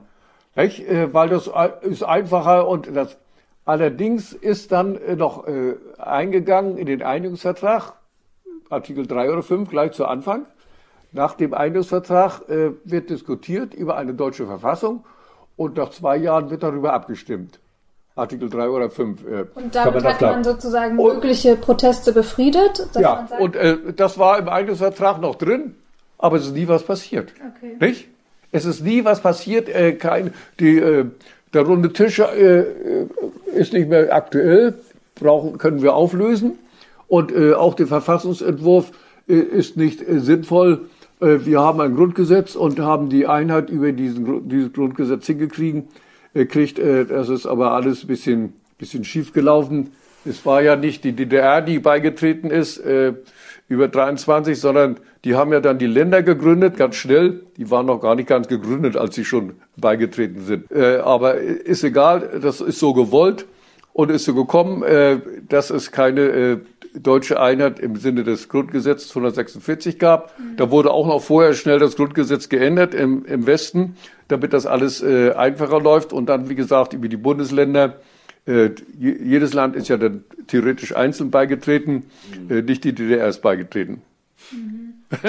Ja, und war das auch, ging das auch alles so schnell, dass die Leute überrumpelt waren? Also weil Markus gerade sagte, warum gab es denn da keine Proteste? Ja, nee, die Leute, ja, das kommt, das kommt mir jetzt so zu. Die Leute hatten ja ganz andere Sorgen. Mhm. Jede DDR-Biografie ist 89, 90 abgebrochen. Mhm. Ist äh, weggebrochen. Die einen nach oben, Krause und Co. hat auch nicht lang gedauert. Die anderen, äh, und das waren leider sehr viele, die arbeitslos wurden und äh, weg, äh, weg waren. Und für einige ist es, aber das ist ein kleiner Prozentsatz, ist es gerade weitergegangen und die konnten sich so weiterentwickeln, wie sie sich vorher äh, sich das vorgestellt hatten. Das sind, sage ich mal, so, so 10 Prozent, nicht? Und äh, wie viel Gewinnler es gibt, äh, sind vielleicht unter 10 Prozent. Und der andere große Teil ist da ist äh, die Biografie erstmal zumindest was das Arbeitsleben betrifft und dann spielt er das natürlich auch eine Rolle, Wohnsituation, Familiensituation, weggebrochen. Und damit hat sich jeder DDR-Bürger äh, auseinanderzusetzen gehabt. Und diese Probleme haben dann für sowas eigentlich keine Zeit gelassen, dass ich mich über die Verfassung oder über das Grundgesetz noch unterhalte. Nicht, das, äh, das wird geregelt, nicht? Ich habe erstmal guck, zu gucken, habe ich Arbeit, habe ich Wohnung, habe ich Preise, wie sind die Preise, wie ist die, die D-Mark und natürlich auch positiv, wohin kann ich reisen? Ja, nicht? Ja. Das, sind, das sind die Probleme gewesen und das andere hat keinen interessiert und ich habe auch den, äh, na, jetzt der, der Poppe mal gefragt, wie Minister waren mal nochmal eingeladen. Poppe ist ja irgendwo noch im Ministerium äh, tätig und ich sag, ich sag, was ist nun mit der, mit der Verfassung und so weiter? Sagt, ist überhaupt kein Interesse dran. Hat kein Mensch Interesse daran, wenn du das mal ansprichst und so weiter. Nicht? Ich fände es immer noch äh, schade drum und spreche das auch immer wieder an, wenn es Diskussionen gibt, äh, dass das äh, immer noch aussteht. Und da kannten wir, aber im Augenblick haben wir ganz andere Probleme, nicht? Mhm. Wer denkt jetzt an, wer würde jetzt an denken, wir müssen die Verfassung ändern, nicht? Wir haben Corona und äh, Ukraine-Krieg, nicht? Da, äh, und so, so wird es vermutlich in Zukunft auch weitergehen äh, über Klimakrise, und die Probleme, äh, dass wir zu solchen einfachen, eigentlich grundlegenden und wichtigen Sachen mhm. nicht mehr kommen werden. Ja. Das sehe ich jedenfalls so. Und wie war das bei Ihnen dann? Sie waren ja ganz also kurze Zeit Minister, dann kamen diese Wahlen. Sie haben, es klang ja auch so an, dass Sie dann auch äh, so ein bisschen enttäuscht von den Ergebnissen waren. Wie, dann haben Sie für sich entschieden, ich mache jetzt wieder nur Umweltpolitik? Ja. Äh, also erstmal hatte ich, äh, hatte ich ja keinen Rückhalt. Äh, ich wollte auch gar keinen Rückhalt haben über irgendeine Partei. Mhm. Nicht? Es sind ja alle dann in irgendeine Partei gegangen. Das ist auch noch die tragende, eigentlich noch vorher, die Trage des neuen Forums. Mhm. Das neue Forum gründete sich, hatte viel Zulauf, hat viel Initiativen, hat viel bewirkt und hat eigentlich das Ganze in Gang gesetzt, so wie in Polen die Solidarność zum Beispiel. Aber innerhalb des ersten Quartals 1990 äh, kamen die Anzeichen, dass viele, die im neuen Forum aktiv waren, entweder in die CDU oder in die SPD gingen. Mhm. Das war also äh, von denen, die richtig aktiv waren äh, und auch in Erscheinung getreten waren, sind ganz wenige dabei geblieben und haben gesagt, ich mache ein neues Forum, später wird 90 Grüne, äh, sondern ich äh, kann nur das oder kann nur wirksam werden, wenn ich in einer Partei, wenn ich im Parlament bin. Und es ist ja auch so, das Parlament ist ja die Stimme des Volkes. Oder soll sie sein? Und äh, da war, war schon der Schnitt. Also entweder in, in eine Partei gehen oder äh, du wirst politisch dann äh, nicht mehr, äh, du kannst sein, Grüne Liga ist ja auch äh, bis auf paar kleinere Kreistage nie in Erscheinung getreten, Erscheinung getreten als äh, Partei und äh, gewählt wurden. Wie gesagt, in ein paar Kreistagen wurde die Grüne Liga gewählt. Es gibt ja heute noch, Initiativen oder freie Bürger gewählt werden. Aber äh, weiter höher ist das nicht mehr möglich und äh, von mir auch nicht gewollt. Und insofern bin ich da äh, voll mit zufrieden. So was ähnliches sehen wir auch bei anderen Parteien. In der Piratenpartei, sie gründen sich, es passiert ein bisschen. Ja, ja. Einige Leute, als sie merken, das politische Projekt geht nicht weiter, man könnte das auch mit der AfD machen, da passiert das, glaube ich, auch ein bisschen, dass die dann versuchen, in andere Parteien zu wechseln. Mhm. Naja, also dann machen wir vielleicht einen kurzen, harten Schnitt mit, ja, der großen politischen, mit der großen politischen Geschichte und kommen zurück hierher in diesen Ort und wir hatten uns auch gefragt, was ist das eigentlich für Sie als Person gewesen für ein wildes Leben?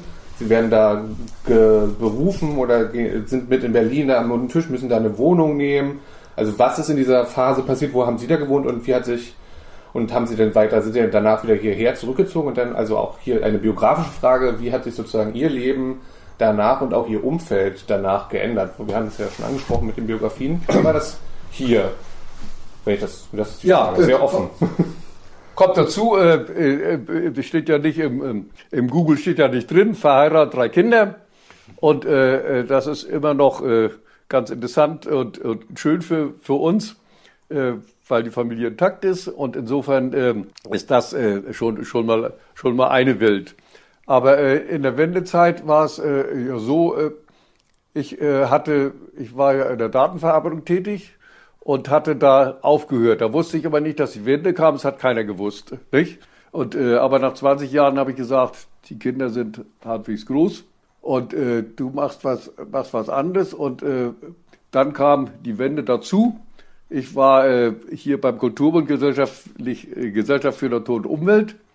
Äh, das hat, äh, wie gesagt, äh, eigentlich nur, äh, äh, ja, ehrlich gesagt, äh, vom ersten Tag an war das schon weg, weil ich meine Genehmigung kriegte, nach Berlin zu fahren, freigestellt wurde für den runden Tisch Anfang äh, Januar. Im Februar war ja sowieso Schluss mit äh, der Arbeit in der Gesellschaft Natur und Umwelt. Und äh, dann, äh, ja, dann war es äh, natürlich neu. Der Umbruch war für mich da, weil ich den Betrieb gewechselt habe. Passte in der DDR auch nicht immer äh, so einfach war und äh, war auch nicht gewollt, sondern es wurde auch von oben bestimmt, wo Leute gebraucht werden. Naja, jedenfalls, äh, für mich war das dann zwar eine Umstellung, aber äh, das war nicht so, so, oder zumindest für mich äh, persönlich habe ich das nicht so als so prekär äh, genommen. Du fährst eben nach Berlin, fährst zum runden Tisch äh, und äh, kriegst dann, äh, das war eine Ministerzeit, dann haben wir im Johanneshof gewohnt, dann kriegtest du da, wie gesagt, dein, das ist da äh, hinter Friedrichstadtpalast jetzt in Berlin, war das damals, Johannesstraße, glaube ich, gibt es noch. Und da waren wir, die nicht äh, Berliner waren, also die Minister auch untergebracht, wenn man kein anderes Quartier hatte. Und insofern war es äh, zwar eine Umstellung, aber wie gesagt, das war im Kontext überall so. Äh, wie gesagt, einige Betriebe gingen weg, die äh, ihre Funktion hatten äh, von der SED im Staatsapparat, die äh, mussten sich äh, völlig neu orientieren, nicht? alle, die in der FJ tätig werden, haben dann meistens eine Gaststätte übernommen. Äh, so, als, als Beispiel, alle, die Hörer waren, sind irgendwo in die Versicherung gegangen. Und insofern waren, äh, waren eigentlich alle da äh, Umbruch. Ah, du konntest drüber fahren. Für uns, die in Grenznähe wohnen oder die Antrag West-Berlin, es war ja schon äh, alles, alles neu. Äh, du konntest sogar äh, dann äh, ziemlich schnell ins Ausland fahren. Du hattest, wie gesagt, deine Probleme. Und das war gang und gäbe, dass jeden Tag bei jedem etwas anderes passierte. Und so war es eben bei mir, dass ich nach Berlin fuhr äh, oder mal noch zur Leipziger Messe und die Frau mitnehmen konnte oder die Tochter mitnehmen konnte zum runden Tisch. Äh, und äh, da ich keine Probleme hatte, damit äh, zurechtzukommen, weil ich weil von der Vergangenheit war ich nicht belastet, da ich irgendwie äh, Scheuklappen hatte. Und insofern war das dann äh, ganz normal erstmal. Es musste sich alles finden. Das heißt, meine Frau, die hat auch äh, hat in dem Beruf Kartografie, hat sie auch äh, nicht arbeiten dürfen in der DDR-Zeit, weil das mit Geheimhaltung verbunden war und so weiter. Hat auch eine andere Arbeit gehabt, musste sich auch umgucken, äh, was mache ich jetzt und wie komme ich wieder in meinen Beruf rein. Und die, die Kinder waren gerade in der, in der Lehre oder im Studium angefangen und so weiter. Für die war es auch eine Umbruchzeit. Und insofern war es eine Umbruchzeit, die einmal privat äh, ganz normal war und äh, Spaß machte. Und das andere, äh, wie gesagt, was nebenher passierte, das war äh, wie so ein, äh, so, ein, äh, so ein Brei, wo immer gerührt wurde und wo man immer an einer anderen Stelle war und wo man immer gucken musste, wie, wie komme ich da zurecht. Nicht? Und das war eigentlich in der Zeit, zwar für, für die DDR-Verhältnisse ungewohnt, aber äh, in der Zeit eben äh, ganz normal, weil es, wie gesagt, äh, mindestens 90 Prozent der Bürger betraf. Mhm. Ja, wohnungsmäßig war es äh, auch ein bisschen einfacher. Äh, das Haus gehört meinen Geschwistern und mir, gehört zwar seit 47 uns, weil wir es von der Großtante geerbt haben, aber über die Bewirtschaftung hatten wir äh, zu Anfang, mein Vater war noch in Kriegsgefangenschaft und wir waren äh, drei Geschwister und mit unserer Mutter haben wir in einem Zimmer gewohnt und irgendwann kamen wir mal zu zwei Zimmern, das war schon was Besonderes. Mhm. Und ansonsten hatten wir andere Mieter im Haus. Und äh, das war natürlich äh, richtig äh, schön, äh, dass dann äh, die Wohnungssituation zumindest für die Wohnungshauseigentümer sich ein bisschen entspannte, weil alle versuchten, hier waren inzwischen auch nur ältere Leute, die hier wohnten, nicht? die versuchten dann äh, was anderes zu bekommen. Und wir haben wir auch, ist auch alles kein Problem gewesen. Da bin ich verhältnismäßig oder sind wir verhältnismäßig ohne Probleme rausgekommen aus dieser Zeit. Andere mussten sich neue Wohnungen suchen, mussten, neu, mussten gucken, wie kann ich was verdienen, damit ich mir ein Eigenheim bauen kann und so weiter. Die Mieten von 10, 20, 30 äh, oder 30, 40, 50 gingen dann auf äh, 200, 300, 500 äh, Mark, damals noch, heute sind es Euro zurück. Das war für uns insofern äh, keine Umstellung. Das war richtig gute Bedingungen auf dem Wohnsektor. Wie gesagt, äh, mit dem arbeitsmäßig äh, auch kein Problem. Die Kinder waren gerade in dem Alter, in dem sie mit Studium oder Ende Schule beginnen. Und das war äh, eigentlich für die Generation ideal. Nicht? Zumindest war das Spektrum äh, ja. war wesentlich größer geworden, ja, was man machen halt, konnte. Es kommt, also ich glaube, es kommt wahrscheinlich auch auf die Städte an. Ich habe mich ja jetzt auch gerade gefragt, was ist Schwerin eigentlich für ein Ort gewesen zu Ostzeiten. Hier gab es ja jetzt nicht so einen riesen Industriezweig, glaube ich, wo alles ja. von abhängt. Also, also in Schwedt oder so oder in, weiß nicht, äh, Wittenberge oder so, da gab es ja dann einen Industriezweig, wenn der dann zumacht, sozusagen zur ja. äh, Wendezeit, dann ist natürlich direkt in dem Stadtbild auch das direkt zu merken. Ja, ne? das sind die 90 Prozent, wie gesagt, mhm. wo die Biografie abbricht mhm. und äh, vieles unsicher war. Natürlich Stadtbild und so weiter, das, da fällt mir natürlich auf schon, die Braunkohleheizung war ziemlich schnell weg. Mhm. Also dass im Winter dann äh, bei schlechter Wetterlage die äh, äh, der Qualm in den, in den, Straßen war und äh, mit den Autos ging es auch schneller, dass die Trappen stillgelegt wurden und äh, andere fuhren, man äh, roch nicht mehr das Benzin. Äh, die Betriebe sind natürlich für die, die da gearbeitet haben, äh, ist das äh, teilweise sehr hart gewesen. Wäre ich im DVZ geblieben, das hat äh, Zukunft gehabt. Die sind heute äh, da Datenzentrum für die äh, für Mecklenburg-Vorpommern. Mhm. Das heißt, es lag auch immer an denen, die dann äh, die Betriebsleiter gingen ja alle weg, mussten alle weg, nicht? Das ist mhm. klar, äh, weil die SED oder noch mehr belastet wurden. Und die Neuen, die da kamen, haben sehr schnell geguckt, was kann ich machen. Oft hatten sie Interessierte von drüben, die gesagt haben, Mensch, das machen wir so. Also das war aber Zentrum Schwerin ist geblieben. Rostock und Neubrandenburg äh, gibt es in dem Sinne nicht mehr so, wie, wie das in Schwerin ist. Äh, aber die großen Betriebe hatten wir in Schwerin äh, dann Hydraulik, Plastemaschinenwerk, äh, Plastewerk und äh, Kabelwerk. Mhm. Äh, die sind alle äh, zusammengeschrumpft äh, auf, ich sag mal, auf ein Zehntel der Mitarbeiter so ungefähr, mhm. nicht? Landwirtschaft ist natürlich auch äh, äh, zurückgegangen. Da sind vielleicht 20 Prozent der Mitarbeiter nur noch drin. Insofern gab es, wie gesagt, diese Veränderung überall, aber privat zum Glück verhältnismäßig wenig äh, äh, negativ berührt davon. Nicht? Ich wollte trotzdem eine, weil wir uns hier mühevoll die mhm. Frage überlegt mhm. haben, die eine kleine Geschichte der des Zusammenfindens auch der Umweltbewegungsverbände. Ja. Da waren wir. Ah, gut. Wie verlief die Vereinigung der Umweltbewegung? Ist Umweltbewegung ja. zwischen Ost und West? Das war so eine Frage, die wir uns noch gestellt haben. Ja, ist auch prima. Ist eine gute Frage. Äh, das war so, wie gesagt, äh, in in dem äh, Auftritt äh, vor den Kernkraftwerken. Da war schon eine von den Grünen vom Europaparlament äh, bei uns und auch am runden Tisch kamen äh, äh, ab und zu welche, Hauptsache von der von den Grünen dann, von den äh, Vereinen noch nicht, Vereinen und Verbänden noch nicht, kam dazu. Aber dann ziemlich schnell, als es ging in Richtung deutsche Einheit, kamen natürlich die beiden großen Umweltverbände äh, aus der alten Bundesrepublik, also DBV, heute NABU, der hat sich in der Zeit umbenannt.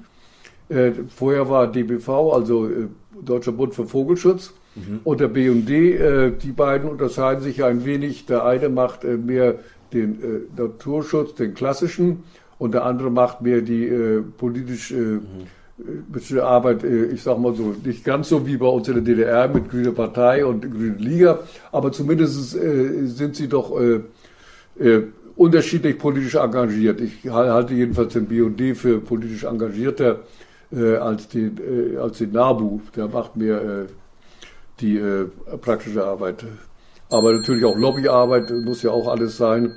Und äh, Finanzen und Mitglieder äh, spielen ja eine Riesenrolle. Mhm. Das haben wir als Grüne Liga sehr schnell gemerkt. Äh, Finanzen gibt es nur äh, oder hast du nur, wenn du äh, einen Mitgliederstab hast, Mitglieder Anzahl hast, die wirklich äh, in die Tausende oder Millionen geht, mhm. dann hast du eigentlich nur eine Chance. Mit unserem Netzwerk äh, kannst du zwar vor Ort arbeiten, aber äh, die große äh, Bedingungen äh, oder großen, äh, die du stellen kannst, große Ansprüche, die hast du als kleiner, verhältnismäßig kleiner Verband nicht. Es war so, dass sich sowohl der NABU als auch der BD darum bemühte, die Grüne Liga mit zu übernehmen. Ähm, wir, ich kenne sie alle gut, vom Zahn- und Weinziel, vom BD oder Flassbart, der heute, heute im Augenblick, glaube ich, hat er keinen Staatssekretär, er war Staatssekretär im äh, äh, Bundesumweltministerium, jetzt äh, Jochen Flassbart, der war damals Chef vom äh, NABU und hatten wir immer, immer ein gutes Verhältnis zu all. Äh, ich habe dann auch mitgearbeitet im Deutschen Naturschutzring, das ist die Sammelgruppe aller Umwelt- und Naturschutzverbände. Da gibt es, wie gesagt, äh, zwei ganz große, das ist BUD und NABU, die äh, alles eigentlich überragt, aber es gibt noch 50 oder 60 Verbände, die dann im Deutschen Naturschutzring dann auch noch tätig werden, nicht? Ja, das, wie gesagt, das Interesse war da, die Grünen Liga zu übernehmen. Wir haben gesagt, äh, wir wollen eigentlich äh, typisch äh, äh Osten äh, alleine bleiben und äh, unser Netzwerk aufbauen oder so, so gut wie möglich sinnvoll werden. Das ist nicht überall gelungen. gelungen ist es mehr oder weniger gut in Berlin und ist es auch in Brandenburg und auch in Sachsen gibt es die, die Grüne Liga noch als Landesverband. Da gibt es immer das Problem zwischen Dresden und Leipzig aber das ist also intern. Äh, Sachsen-Anhalt und auch Mecklenburg-Vorpommern gibt es die Grüne Liga dem, als Landesverband nicht mehr. Die Aktiven, die da sind, äh, die arbeiten im Bundesverband mit in Berlin. Und äh, das ist eigentlich auch kein Problem, da kann jede Initiative äh, mitarbeiten. Dazu ist die Grüne Liga als Netzwerk überall offen. Nicht? Äh, wir hatten auch Interesse und Einzelmitglieder in den alten Bundesländern, aber da gab es den äh, die DBU, äh, Deutsche Bürgerinitiative Umweltschutz, ja, äh, die, die ähnlich noch so aufgebaut ist wie wir da, also von denen kam auch ursprünglich die Atomkraftbewegung. Äh, und äh, die, mit denen hatten wir auch mal Gespräche. Ihr seid im Osten eigentlich dasselbe, was wir im Westen sind, aber das hat auch nicht viel gebracht und ich weiß auch nicht, inwiefern ist die DBU da, nee, DBU, die Bürgerinitiative, BBU, BBU, Bundes, Bürgerinitiative Umweltschutz äh, Bundes, ja, glaube ich heißt äh, noch gibt. Äh, und insofern äh, ist das äh, zwar immer noch, noch da als Grüne Liga, aber äh, nicht mehr, natürlich nicht mehr so wirksam wie zu Wende. Das war eine, eine, Ausnahme. Es wird ja nie wieder einen Minister geben von der Grünen Liga und auch sonst wohl nicht vom Verband, die dann Staatssekretär geworden worden sind, sage ich ja, die sind dann äh, auch in einer Partei tätig gewesen, sonst kommt man da nicht zu. Und äh, aber wie gesagt, äh, ich arbeite doch im Naturschutz äh, Wasservogelzählung, habe noch meinen Förderverein Grambor wo ich tätig bin und so kann sich ja nicht jeder das suchen. Er braucht auch nicht in der Grünen Liga zu sein, er kann das äh, vor Ort machen. Das hat sich äh, so ergeben. Man kann auch BD oder NABU mitmachen, die gibt es ja auch hier in Schwerin. Und äh, wir haben eine Zeit lang auch von der Grünen Liga die Naturschutzstation betrieben, die es am Schmieder See gibt. Die hat heute der NABU inzwischen übernommen. Das ist einfach, da steckt mehr, mehr Geld hinter. Es gab eine riesige Kampagne in der Wendezeit. Ich war Mitglied im, im NABU, Deutscher Bund für Vogelschutz. Die hatten alle angeschrieben, äh, die sich irgendwo für Naturschutz interessiert. Mhm. Und dann kannst du hier Mitglied werden. Und äh, da habe ich äh, unter Bekannten, die auch als Ornithologen tätig waren, ja, sagt er, wir gehen da zum NABU, da ist, glaube ich, ein bisschen mehr Geld vorhanden, die sind ein bisschen reicher und äh, dann machen wir damit. Und es ist ja im Prinzip auch äh, nicht so entscheidend, äh, wo man mitmacht, sondern was man bewirkt und was man irgendwie durchsetzen kann. Und eine Sache ist vielleicht noch, die ist ja gar nicht zur Sprache gekommen, äh, die äh, auch in dieser Zeit entstanden ist und wo ich auch lange mitgemacht habe und auch noch mitmache. Das ist das, habt, habt ihr das auf dem Programm oder nicht? Haus der Demokratie. Wir sind mit unserem Programm zu einem Ende gekommen, finden es aber schön, dass Sie noch von dem Haus der Demokratie, ich glaube in Berlin gibt es solche Häuser auch. Nein, das, das, ist das Haus der Demokratie. Das ist in Berlin das ja. Haus der Demokratie? Ja, das gibt Gleisweiler Straße 4, ja. gibt es noch mit über 70 Verbänden und Vereinen, ich glaube es sind sogar 100 äh, und äh, auch noch sehr vielseitig. Die Grüne Liga ist äh, seit Anfang an dabei bei, bei der Gründung des Haus der Demokratie. Wir sind der einzige Verband, der in diesem Haus noch tätig ist. Alles andere hat sich aufgelöst oder hat sich irgendwo anders äh, gefunden und insofern sind wir da stolz drauf. Wir haben auch immer im äh, Kuratorium äh, der Stiftung mitgearbeitet. Ich habe das auch etliche, ich glaube über zehn Jahre gemacht und äh, sind da auch immer noch vertreten. Und wie gesagt, der einzige Band, äh, das äh, ist schon nicht schlecht. Das wir haben das erweitert, Haus der Demokratie und inzwischen Haus des Haus der Demokratie und Menschenrechte. Mhm.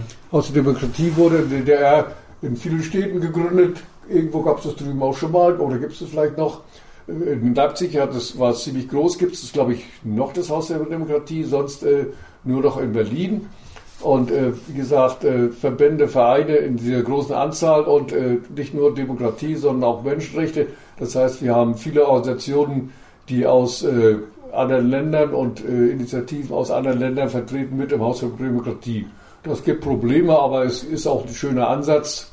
Unser größter Mieter war mal eine Zeit lang, mit dem haben wir recht gut zusammengearbeitet, auch im Kuratorium. Das war Amnesty International. Inzwischen sind die selbstständig, haben selber irgendwas gemietet äh, und äh, ist auch nicht so wild. Wir haben unser Haus trotzdem voll mit äh, den verschiedenen Gruppen und äh, insofern ist das eine Sache. Und da haben wir auch mal ein Symposium gemacht, noch wieder zum Verfassungsentwurf. Mhm. Und äh, dazu ist allerdings äh, auch nicht sehr groß in der Wirkung gewesen, dass es weitergekommen ist. Eigentlich müsste sich eine Partei, und das könnten eigentlich nur Bündnis 90 die Grünen sein, sich diese Initiative mal annehmen. Mhm. Und, äh, aber im Augenblick haben die natürlich andere Sachen zu tun und haben auch gut zu tun und sind ja auch äh, erfolgreich. Aber von von den anderen Parteien kann ich mir nicht vorstellen, dass da was kommt und ohne einen Rückhalt äh, ein, ein, für sich äh, über, über eine Bürgerinitiative, wie gesagt, jetzt sind die Probleme auch anders, als dass viele mhm. Interesse haben. Wir brauchen eine Verfassung und wollen darüber, wollen die ausarbeiten und wollen darüber abstimmen.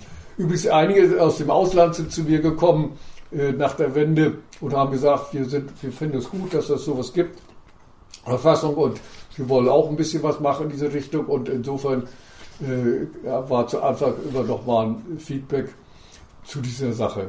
Äh, äh, am runden Tisch übrigens waren nicht nur die Moderatoren von der Kirche, es waren auch Vertreter äh, aus äh, alten Bundesrepublik äh, und auch in dem Verfassungshof, ich weiß nicht, ob es da drin steht, haben auch einige mitgearbeitet, die juristisch in, in der alten Bundesrepublik tätig waren und mhm. Interesse daran hatten, sowas zu beleben, nicht? Okay, also die das Juristen ist, äh, vor allen Dingen. Mh.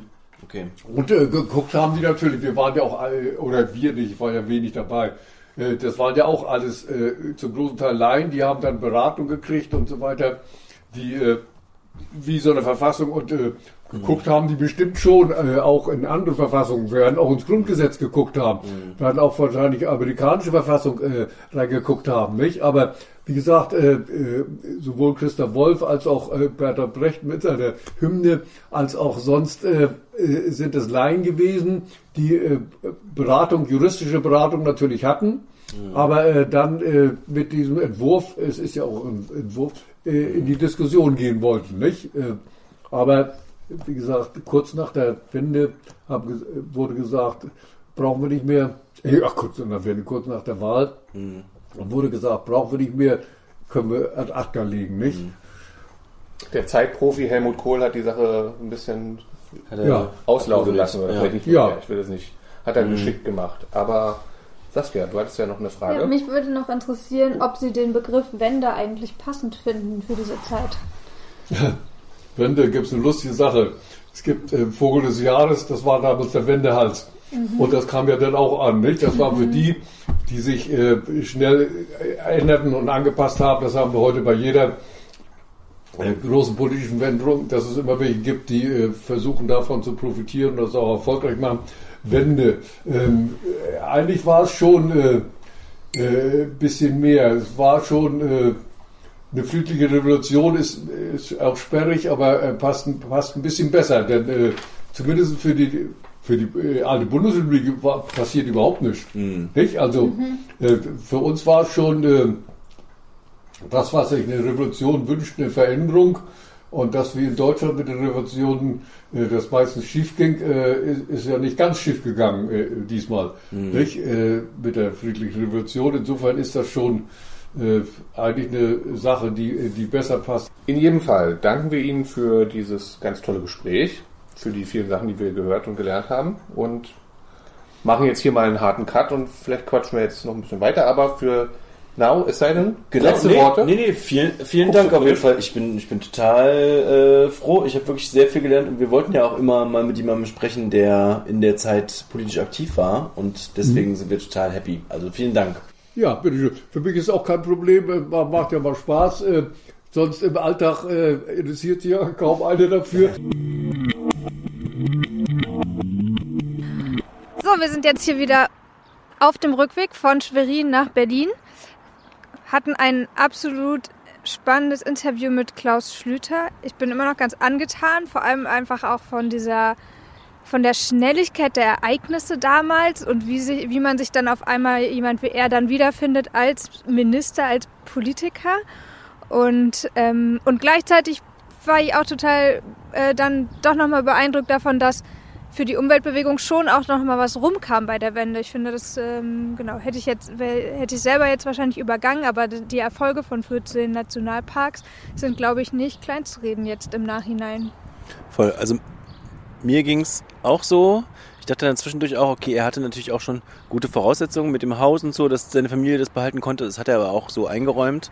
Und äh, ja, er ist irgendwie so ein total positiv gebliebener Mensch geblieben. Das äh, fällt mir auf jeden Fall auf für jemanden, der 82 ist und auch so, ja, schon auch so ein bisschen kritisch auf die Wendezeit zurückblickt und auf diese Umbruchszeit, war das irgendwie ganz erstaunlich. Irgendwie so ein richtig jung, frisch gebliebener Mensch, der super viel zu erzählen hat und kurz, also den größten Zeit seines Fames ja eigentlich in dieser Umbruchszeit hatte, für zwei Monate. Genau, und ähm, da Saskia hat jetzt auch schon unsere Zahl der Sendung. Das sind auf jeden Fall diese 14 Nationalparks bzw. Schutzgebiete gewesen, die insgesamt, wie wir gesehen haben, 4,5 Prozent des gesamten Staatsgebiets der DDR ausgemacht haben. Also ein Erfolg, den es in der Größenordnung im Naturschutz, glaube ich, nicht mehr gegeben hat. Ich, ja, zwei Zahlen der Sendung. Diesmal ist quasi auch das Interview ist noch ein bisschen länger, deswegen haben wir gedacht, zum Ausgleich geben wir zwei Zahlen der Sendung. War so abgesprochen, ne?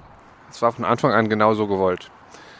Ich fand auf jeden Fall an ihm, also so ein bisschen so zwei Geschichten gleichzeitig passieren. Da kommt Helmut Kohl und seine Politikprofis und setzen vieles von dem, was sie wollen, durch. Und auf der anderen Seite ist aber auch da im Schatten noch so eine kleine Erfolgsgeschichte, dass die Umweltschutzprofis, die im Ost, Osten schon da waren und lange gearbeitet hatten, dass die dann auch in der Lage sind, in diesem Prozess ähm, etwas durchzusetzen. Und die, da wird es einmal mehr die Komplexität des ganzen Vorgangs deutlich geworden. Ich fand es auf jeden Fall wieder sehr lehrreich und schön, mit ihm zu sprechen.